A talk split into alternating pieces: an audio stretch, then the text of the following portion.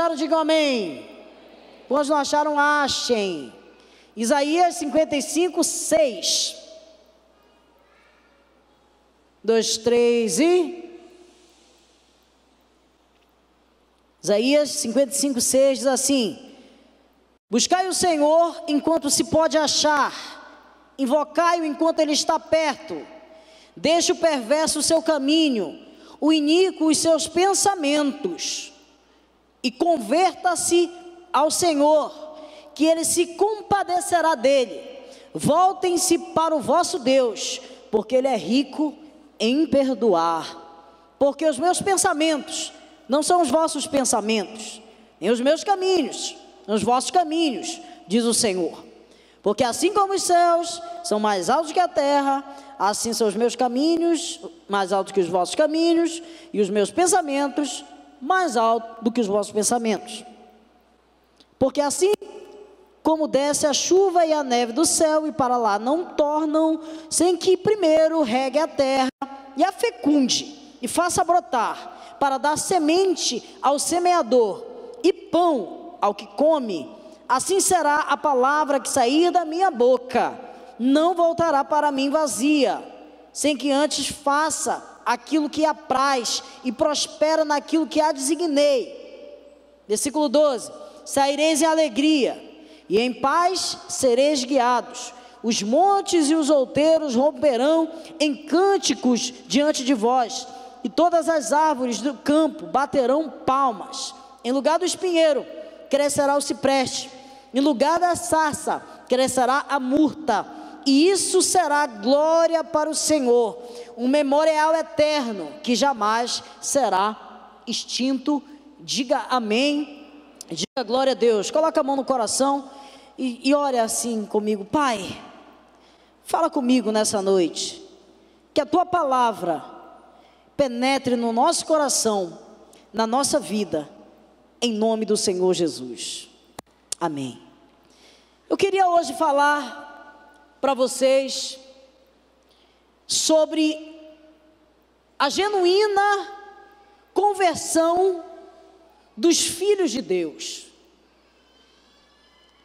Entenda uma coisa, que hoje, nos nossos dias, existe uma certa popularidade evangélica, uma certa popularidade gospel nessa linha onde muitas pessoas têm conhecido a Deus, têm se achegado até Deus, têm conhecido de perto, têm conhecido de longe, Hoje, nos nossos dias, a gente está vendo muitas conversões, ou aparentes conversões, por diversas maneiras, por diversos traumas, por diversas fobias. Muitas pessoas chegam até Jesus por causa disso, outras por uma situação financeira complicada, outras de repente por algum trauma de relacionamento, outras de repente porque escutaram uma pregação bonita. A realidade é que muitas pessoas, elas têm se apresentado a Deus. E eu, por muito tempo, interpretei esse texto que lemos como se ele estivesse se referindo a uma certa soberania apenas de Deus sobre a vida do homem, sobre a realidade do homem, sobre a vivência do homem, mas esse texto ele fala de um caminhar que todos os filhos de Deus precisam entender. Que nós precisamos caminhar por eles, que a gente precisa andar por eles, e essa é a razão onde muitas pessoas param, porque elas não compreendem esse sentido desse crescimento da fé, dessa prosperidade interna espiritual e muitas pessoas elas chegam até Jesus, mas elas estancam esse crescimento exatamente no grid de largada. É muito fácil e você vai ver muitas pessoas que elas entram muito em contradição com as coisas de Deus e com a sua existência. Elas têm uma aparente simpatia por Deus, mas os seus atos, eles não coincidem nem um pouco com a realidade que Deus é. Você vai ver muita gente que caminha dessa forma, que pega um Deus por causa de algum problema, ou então se apega em Deus por causa de um dia específico, ou então ele, passa a crer em Deus em um dia certo, mas no outro dia da semana parece que esqueceu completamente. E esse texto ele fala sobre isso. E eu quero hoje discorrer a vocês sobre essa genuína conversão, sobre esse arrependimento verdadeiro, porque é possível alguém estar em Deus, ou então conhecer a Deus, mas não caminhar nesse desenvolvimento. Porque essa genuína conversão, ela é o resultado de um desejo intenso por Deus e pela experiência da sua presença. Mas quais são esses pontos? Queria aqui falar para vocês rapidamente sobre algumas realidades que esse texto fala e que nós precisamos entender. Primeiro, quando nós compreendemos, como filhos de Deus, que existe uma genuína conversão, essa conversão, ela eleva os nossos valores. Diga assim: quando nós compreendemos que somos filhos de Deus, isso eleva os nossos valores. Quando você entender quem você é, você nunca mais vai querer ser outra pessoa. Eu vou repetir.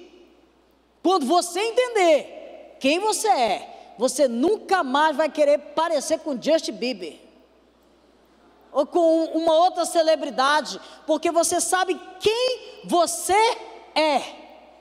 Você sabe quem Cristo te fez. E isso vai aumentar os seus valores. Esse texto fala sobre isso. Ele chama, ele faz um apelo. Um apelo para quem? Para homens maus para ímpios. O texto diz assim: que o ímpio abandone o seu caminho, e o homem mau, os seus pensamentos. Entenda que existe um pensamento e um caminho mau, e um pensamento e um caminho do iníquo.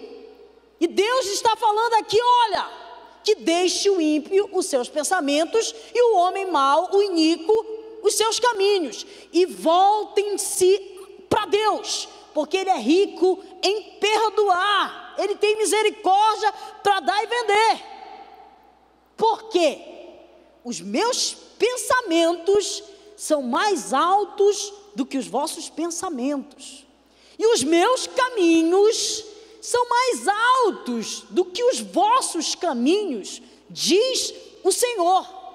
Porque assim como o céu é mais alto do que a terra, assim são os meus caminhos mais alto do que os vossos caminhos e os meus pensamentos mais alto do que os vossos pensamentos.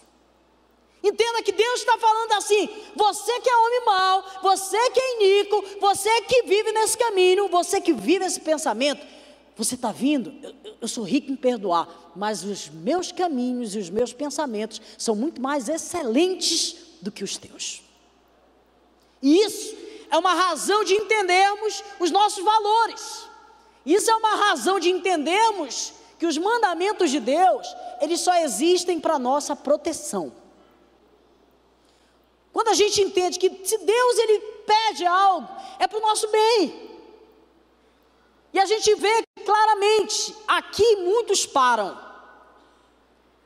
Porque o reconhecimento de Cristo para a vida de muitas pessoas é muito fácil.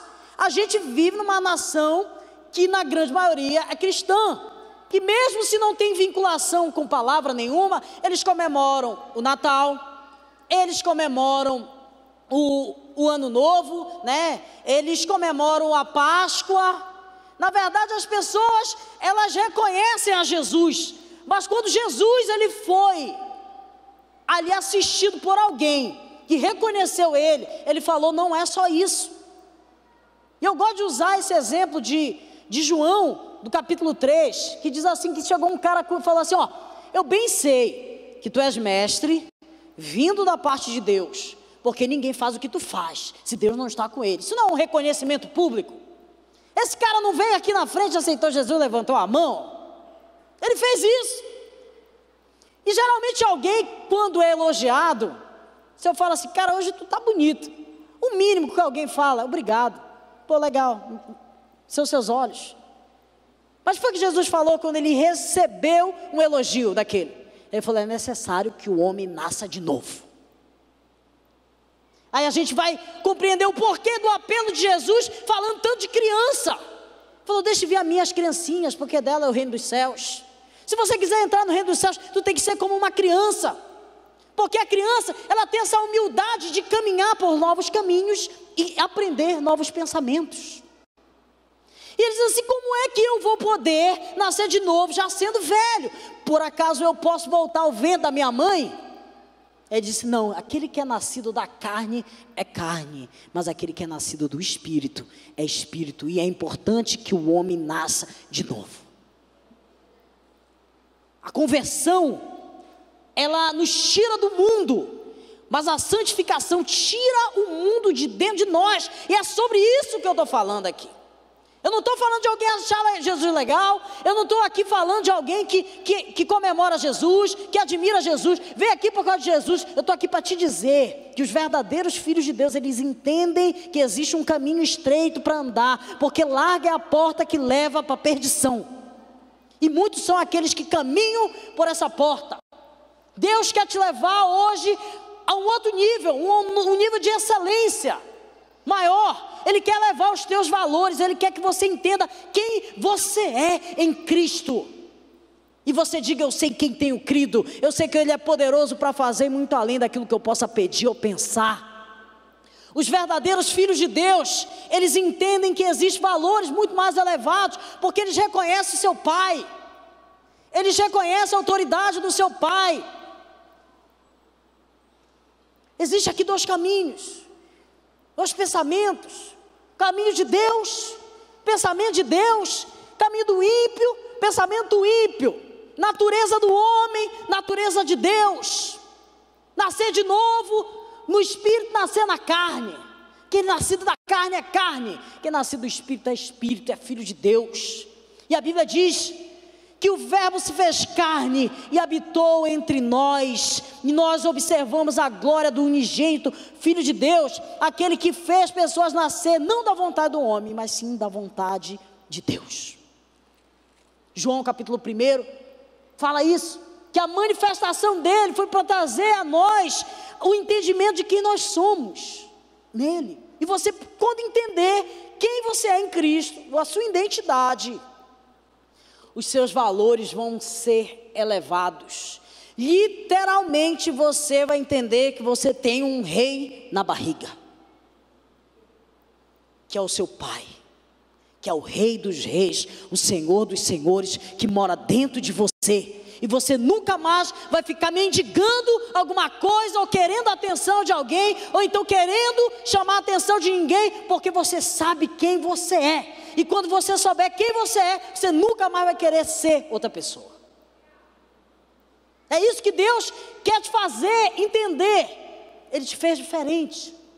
Ele te ama. Deus tem um chamado, esse, essa conversão desse caráter. É isso que eu estou falando caráter. É isso que Deus quer mudar na gente. É isso que é a grande guerra de todos nós. Nascer de novo. Ser como criança. É tipo assim, é esquecer tudo aquilo que a gente aprendeu na vida, aquela de ser esperto, malandro, né? Aquele jeitinho brasileiro. E zerar. Agora eu sou como criança. Eu vou aprender de novo na palavra. Não estou entendendo o que eu estou querendo dizer aqui. É isso que Jesus está falando. Essa palavra caráter ela vem de uma palavrinha chamada crasso. Deixa eu explicar para vocês. Alguém já viu de repente um risco no seu celular? Tipo assim, esse relógio aqui ele está arranhado.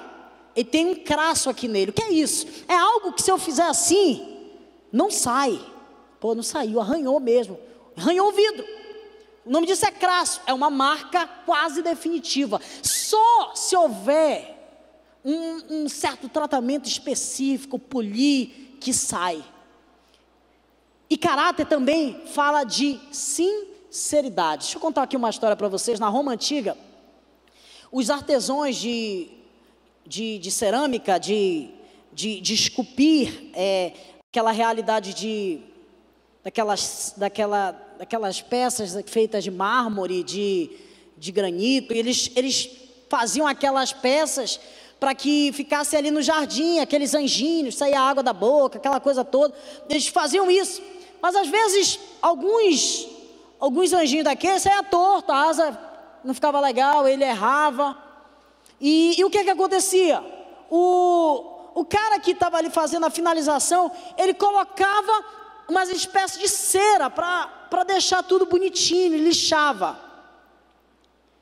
E ele deixava ali vendia aquele, aquela arte, mas depois de certo tempo o sol vinha, vinha a chuva também, e aquela imperfeição, ela logo aparecia. Então as, as peças verdadeiras, os artesãos eles tinham prazer de marcar e colocar assim, sem cera. E aí surgiu a palavra sincero. Ou seja, vem de não ter nenhum tipo de cera, ou seja, não tenho nenhuma imperfeição, estou sendo sem cera. E o caráter, ele fala de sinceridade. Sinceridade com que? Sinceridade que eu sou. Eu sou assim. Eu tenho esse defeito, preciso de ajuda, não é errado. Já desse eu, eu observei um irmão orando por, por, um outro, e ele meteu a mão, Luiz, assim na cabeça do outro e falou assim: Ó, Senhor, dá a mente de Cristo para ele. Eu falei, caramba, o que, que ele está pedindo para. E a gente às vezes ora, Senhor, me dá a tua mente. Sabe o que é a mente de Cristo? O Verbo se fez carne em logos. Essa palavra fala de um, um, ser humano que incorporou uma realidade e ensinou verdades. O Verbo se fez carne e habitou entre nós. Você quer a mente de Cristo na sua vida? Só através da palavra que lava o nosso ser. Se você quer ver a mente de Cristo, você tem que entender como foi que Jesus se relacionou, como foi que Jesus se portou com gente, rica, pobre, como foi que Jesus se comportou com gente doente, como, como, Jesus se comportou na festa. A vontade de Deus está relatada de quatro lados diferentes através de Mateus, Marcos, Lucas e João. Essa é a mente de Cristo. Se você quer ter a mente de Cristo, você não tem como ter ela sem conhecer a palavra, sem saber como foi que Jesus se comportou.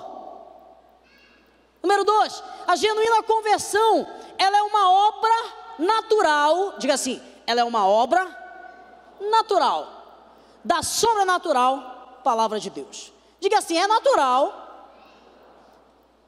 a palavra de Deus nos transformar sobrenaturalmente. É natural a palavra de Deus nos transformar de forma sobrenatural. Olha o que o texto diz aqui. Porque assim como a chuva e a neve descem do céu e para lá não tornam sem que antes reguem o quê? A terra. E faça o quê? Faça fecundar, faça brotar e crescer e produzir semente ao que semeia e pão ao que come. Assim será toda a palavra que sair da minha boca não voltará para mim vazia, sem que antes faça e atinja o propósito que a enviei.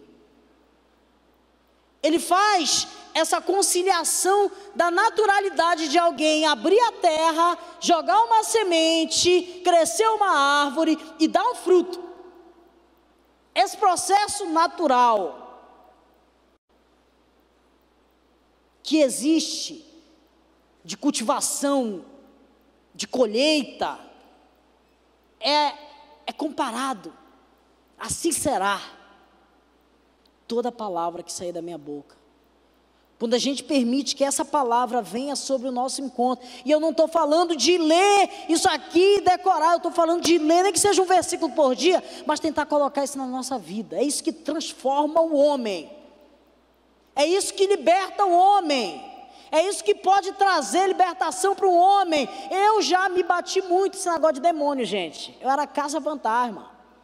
E eu ficava atrás e queria orar e enrolava com um demônio e tal, dava gravata. Teve, teve uma vez que eu, eu, cuidei de uma menina aí que fez um negócio, uns trabalhos, queria se libertar, e deu muito dinheiro para algumas coisas, e ela estava toda enrolada. Mas ela não conhecia Jesus e eu também não tinha muita experiência. Sabe o que eu fiz? Eu fiquei uma semana praticamente, todo dia. Eu expulsava o demônio dela, ela ia para casa, manifestava lá, eu ia lá, orava nela, depois ela voltava. E fiquei nessa uma semana. Sabe o que Deus falou para mim? Prega para ela. Faz ela aceitar Jesus. Sabe o que aconteceu? Eu nunca mais orei nela. Ela todo dia lia a palavra ela lia os salmos e recitava aquilo, fez uma aliança com Jesus, ela foi liberta, porque é a palavra que liberta.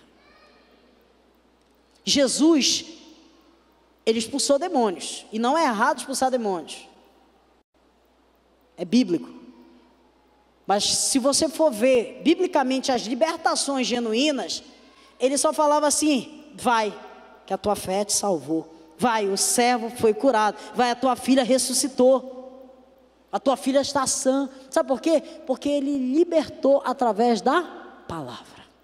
Toda palavra que sair da minha boca não voltará para mim vazia. Não existe transformação. Se você quer ser transformado por Deus, não existe outra, é a palavra. A palavra precisa estar presente na nossa vida todos os dias. Sem a palavra na nossa vida, a gente não tem como ser liberto.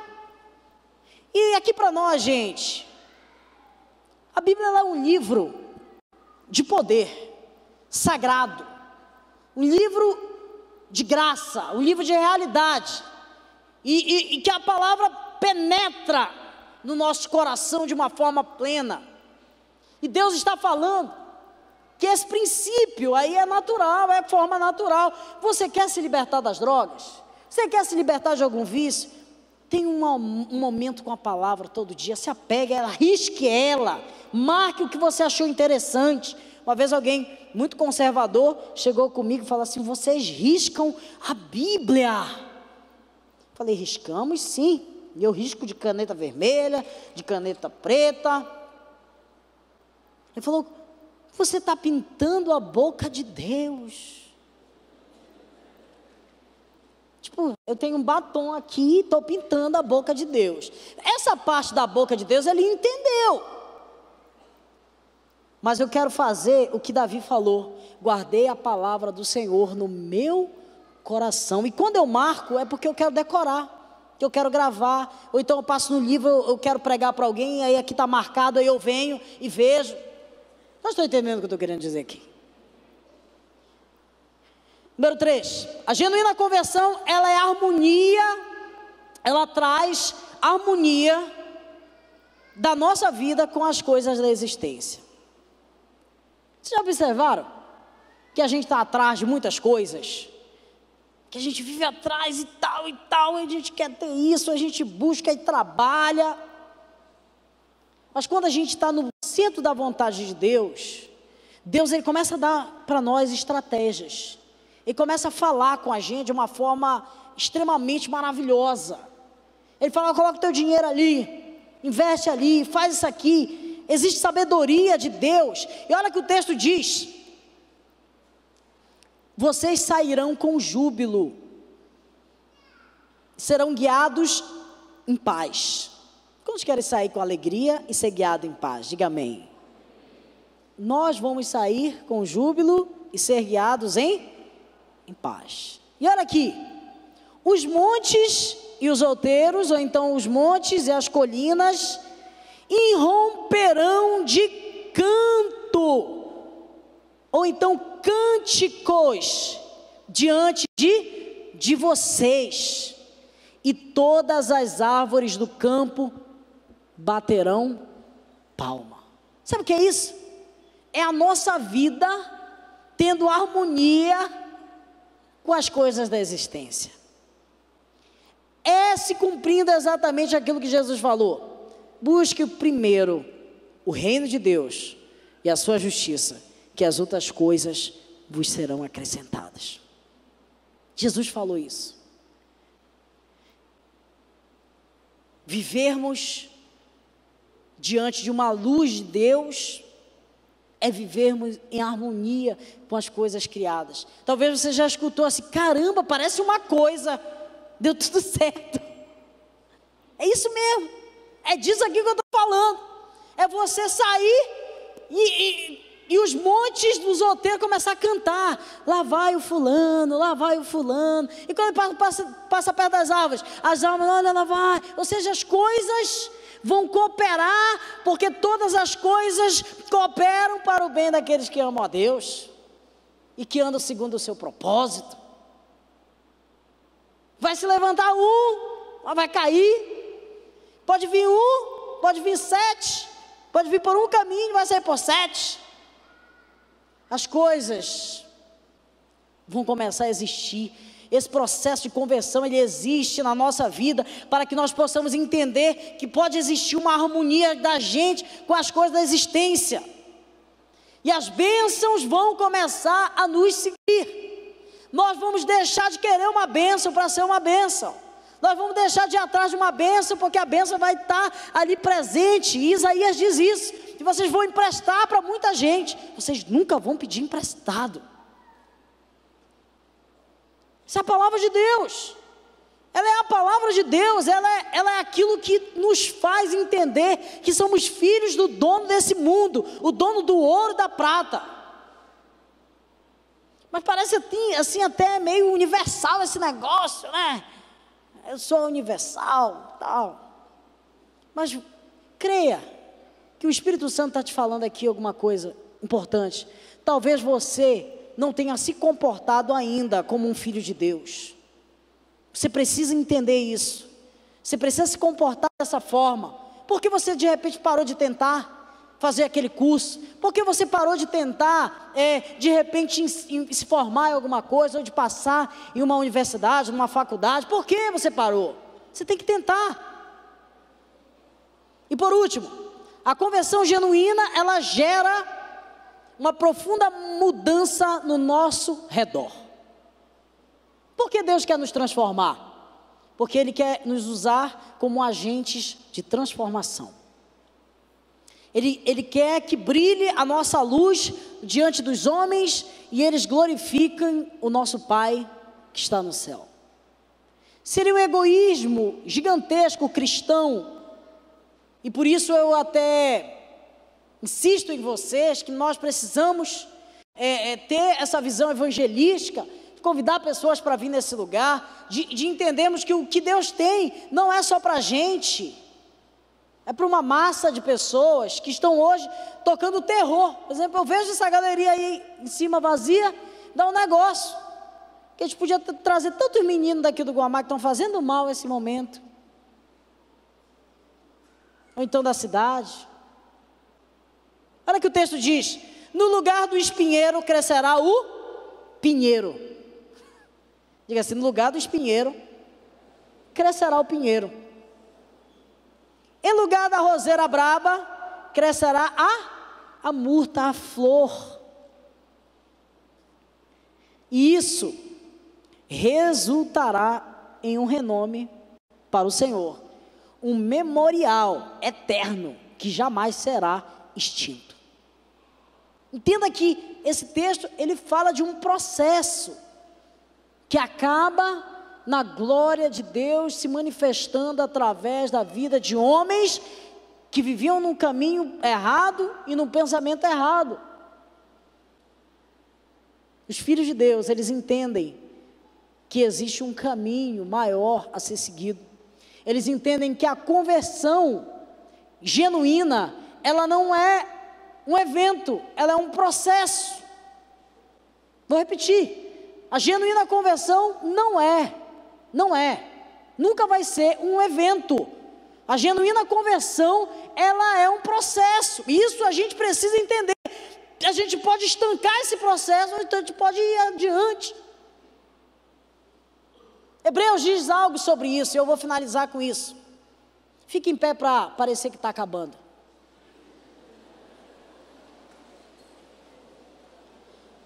Hebreus ele diz algo assim: Visto que estamos rodeados de uma grande nuvem de testemunhas. Vou repetir: visto que estamos rodeados de uma grande nuvem de testemunhas. Quando eu vejo esse texto, gente, sabe o que eu vejo?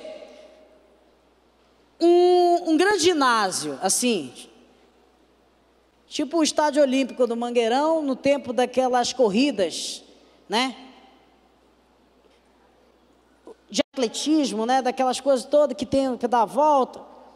E eu vejo como todos nós aqui, como se estivesse naquele negócio daquela corrida, preparando, colocou o pé ali, esperando o apito.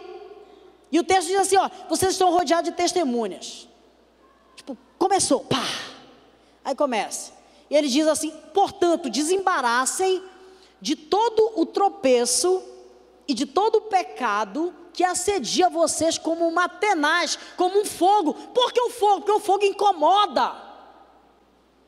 Ele diz: ah, vocês estão rodeados de testemunho, todo mundo está vendo vocês. Corram, pá.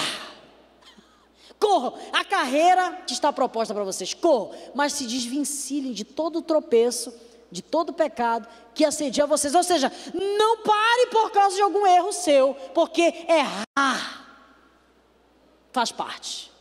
Nem que seja para a gente aprender. Amém, gente? Jesus, ele não diz que nós não erraríamos. Ele disse, inclusive, filhinhos, não pequeis. Mas se pecar, saiba que tem um pai que ama vocês.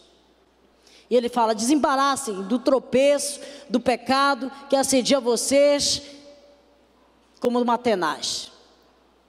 E corram a carreira que está proposta a vocês. Amém? Vamos falar essa frase? e corram a carreira que está proposta a vocês. E finaliza assim: olhando para Jesus. Diga assim: olhando para Jesus.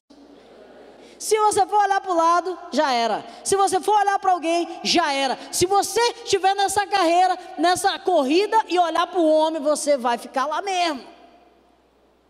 Agora, se você olhar para Jesus, que é o autor e consumador de todas as coisas, que em troca da sua dor suportou tamanha oposição, vocês nunca mais vão ficar reclamando porque vocês não suportaram ainda até o sangue, visto que ele suportou e nós também precisamos suportar as aflições, as dificuldades que fazem a gente ter esse legado de perseguição na nossa vida. Quem é cristão e não é perseguido, não está vivendo o evangelho de forma plena e de verdade. Você está assim com o mundo. O mundo te ama, te aplaude. Está tudo certo contigo e com o mundo, não contigo e com Deus. Agora, se você de repente se posicionou em Deus e alguém começou a falar mal de ti, se alegre, porque grande é o vosso galardão. Diga assim: eu nunca mais serei o mesmo. O Espírito Santo vai nos tocar de uma forma plena nessa noite. Vai gerar vida, vai gerar graça, vai gerar poder.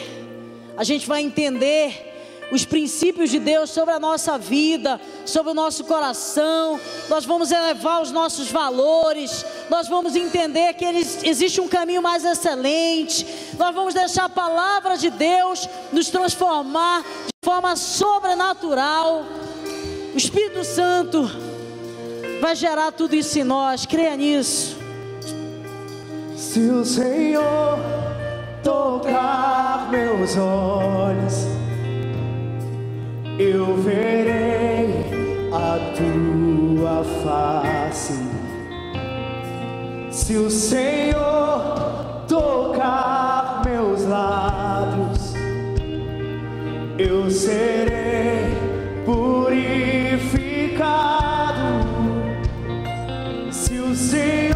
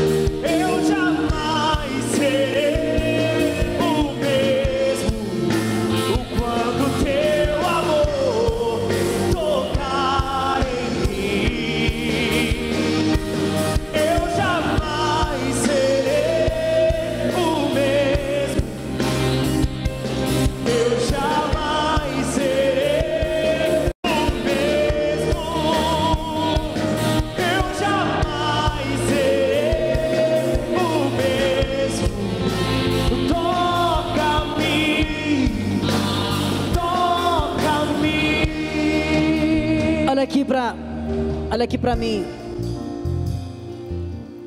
Nós, eu sempre falo isso, que eu não sou quem eu gostaria de ser. Eu acho que esse desejo de, de ser melhor, de melhorar um pouco mais, ele existe aqui no coração de todos que estão aqui. Mas às vezes a gente erra, a gente vacila, às vezes a gente não consegue ser quem a gente gostaria de ser. Mas sabe o que me conforta? É que eu também não sou quem eu era antes. Eu não sou quem eu queria ser, mas também eu não sou quem eu era antes. Hoje eu sou melhor do que ontem e amanhã eu vou ser melhor que hoje. Mesmo se por um acaso não acontecer tudo o que eu planejei, eu preciso continuar. Aquele que permanecer, a Bíblia diz que é aquele que permanecer, não é aquele que nunca errou, não é aquele que nunca pecou, não é aquele que nunca vacilou. A Bíblia diz que aquele que permanecer, esse receberá a coroa de vida que foi dada a seus filhos. E é isso que nós acreditamos, é isso que nós temos que acreditar.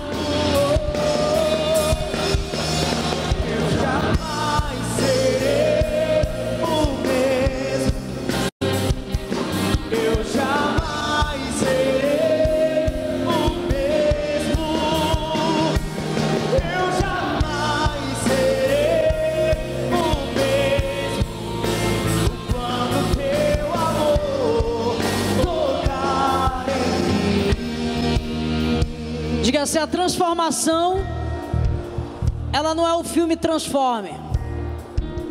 Que tem gente que acha que é isso, né? A gente vem aqui na igreja, participa do culto, pum, transformou.